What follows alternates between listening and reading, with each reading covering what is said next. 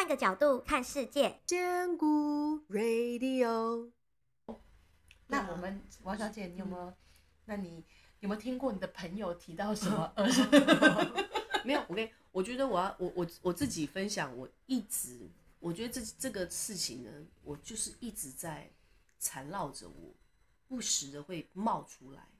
虽然现在事实已经证明，当初我爸说的都是相，就是不都是不对的。但是这个伤呢，它一直在我这个里面。但我现在 OK，我现在就是要去疗愈它。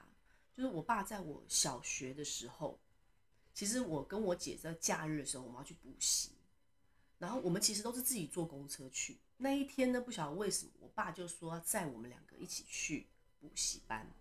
然后我那天其实我还可以感觉出那天天气非常好，然后坐在我爸的车上，其实我是异常的开心，因为我爸很忙。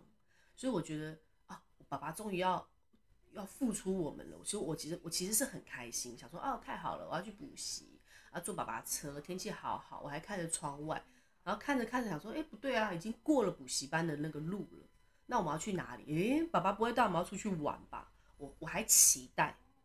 然后呢，就到了台北桥下，然后我爸就叫我们看，然后我就看得很认真，我就看到很多。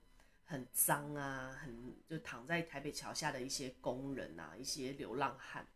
然后我爸就说：“你看着这些人，这些人就是不念书、不好好念书的人，所以他们呢长大呢就没有成就，他们就没有，他们他们就没有工作，就等着人来给他们工作，他们就会这样子很可怜的在台北桥下找工作，等着人家给他们机会。”你们不好好念书哦，你们以后就会是这样的人。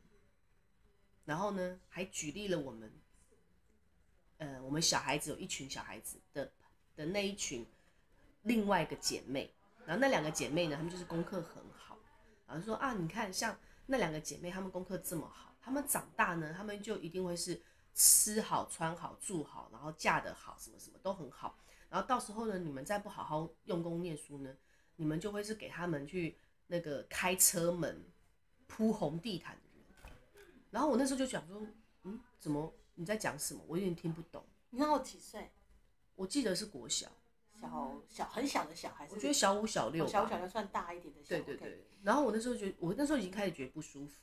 嗯。然后我爸就还，因为我我觉得我小时候都会，因为我小时候非常皮，然后我遇到很多事情呢，大人会想要觉得我皮。都会加重口气，或是讲得很恐怖，要吓我，怕我，怕我不明白那个东西的可怕，所以我都会，但是我从小就会弄得一脸装，就是一脸就是那种一副无所谓的脸，然后我爸就更加重，就说：“我告诉你们，你们再不好好念书，你们就会去当妓女。”然后我就想说：“What？”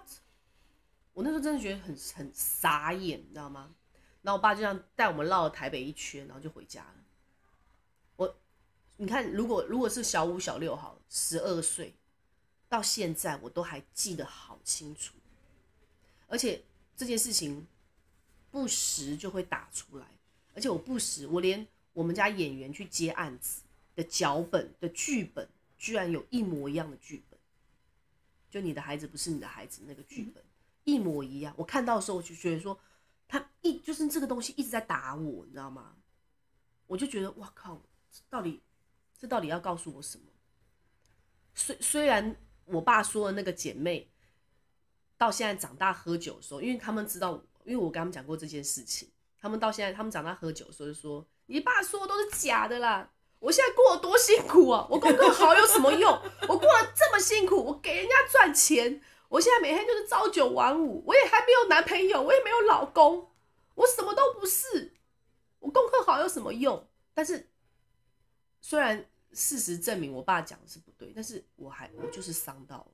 嗯，我的自我价值就是时不时的，我就会怀疑我到底有没有能力，我讲这个话有没有用，还是算了，无所谓，反正也不重要。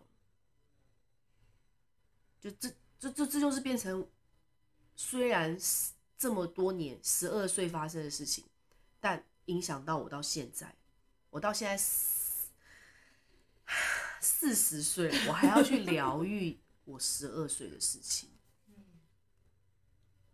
其实很多的孩子都有这样子的伤痕，因为在接触个案的时候，我们会发现，其实现在的都是一个表征，就比方说你身上呃起荨麻疹，它的问题一定不是荨麻疹，而是你的身体的里面对什么过敏，或是身体哪里发炎了，就像是发烧一样，你要找出来到底里面有什么地方有状况，你要把那个发炎控制掉，或者是长了坏东西割掉，你的发烧才会好。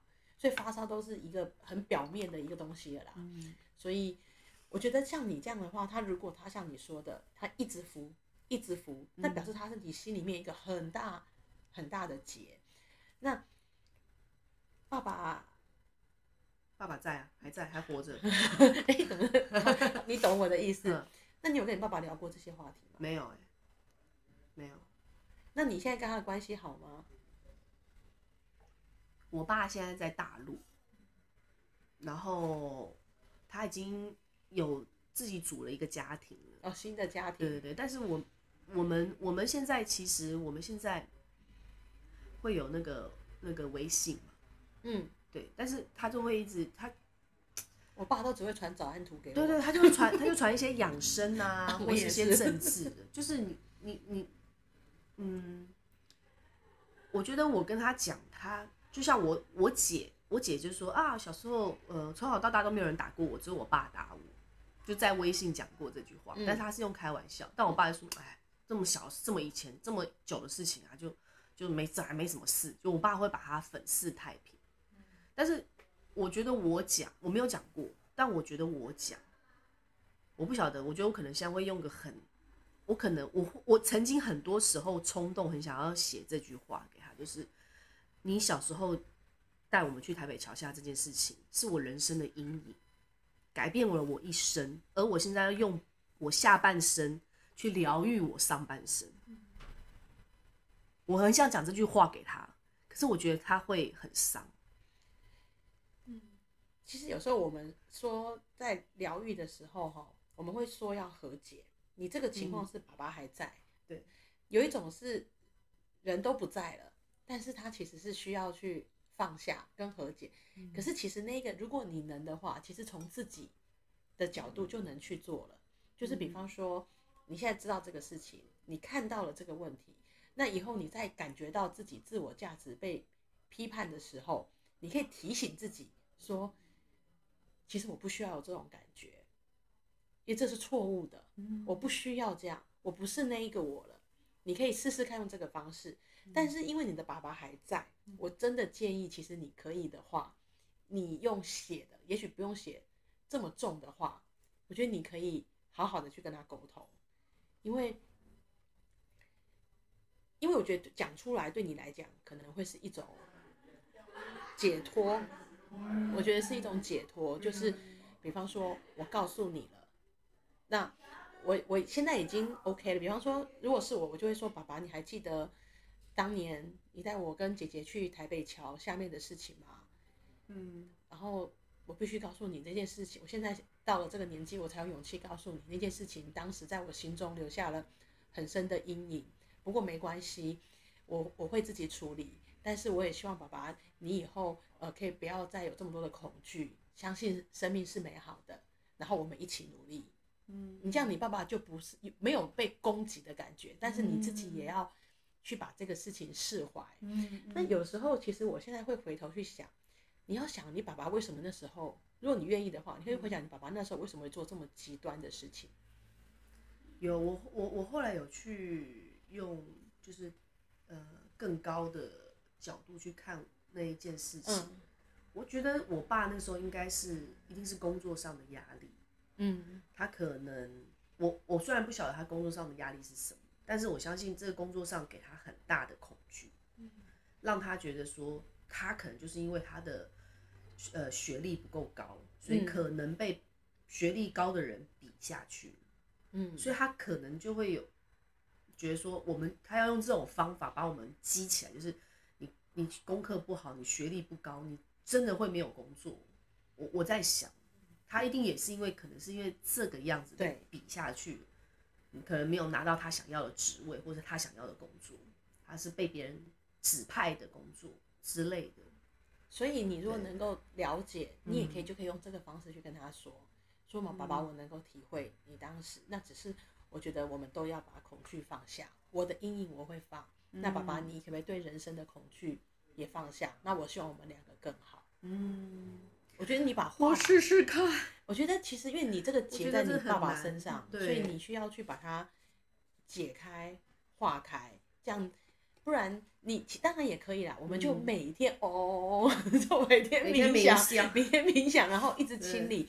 因为其实这个是一个持续性的事情嘛，它不是，哎，拜托这个伤纠缠了你二三十年，怎么可能咻一下就就结束了？只是我们我觉得，因为我像我自己也会有这个问题哦、喔，有时候我被人家拒绝，因为我一个我是一个很怕被拒绝的人，我只要被拒绝，我就会说哦，我是不是刚刚说错什么话？我是不是刚刚那个表情符号得罪人了？我是不是我就会，然后只要我又这样，我就会告诉自己说，放下，放下，那都是你自己想的，你不需要，嗯，要求全世界人都喜欢你，你要放下，你太在乎别人的感受了，就是自己提醒自己，然后你多练习几次的时候，你就会比较放松这件事情。嗯，耶，谢谢仙姑。好，好，那。这个这个疗愈的事情是一个持续的事情，啊、所以我们之后可以再慢慢的来分享。好，这一集太长了，好，拜拜。好，那我们今天先谢谢，呃，再度是谢谢两位神秘嘉宾，谢谢，拜拜。拜拜拜拜。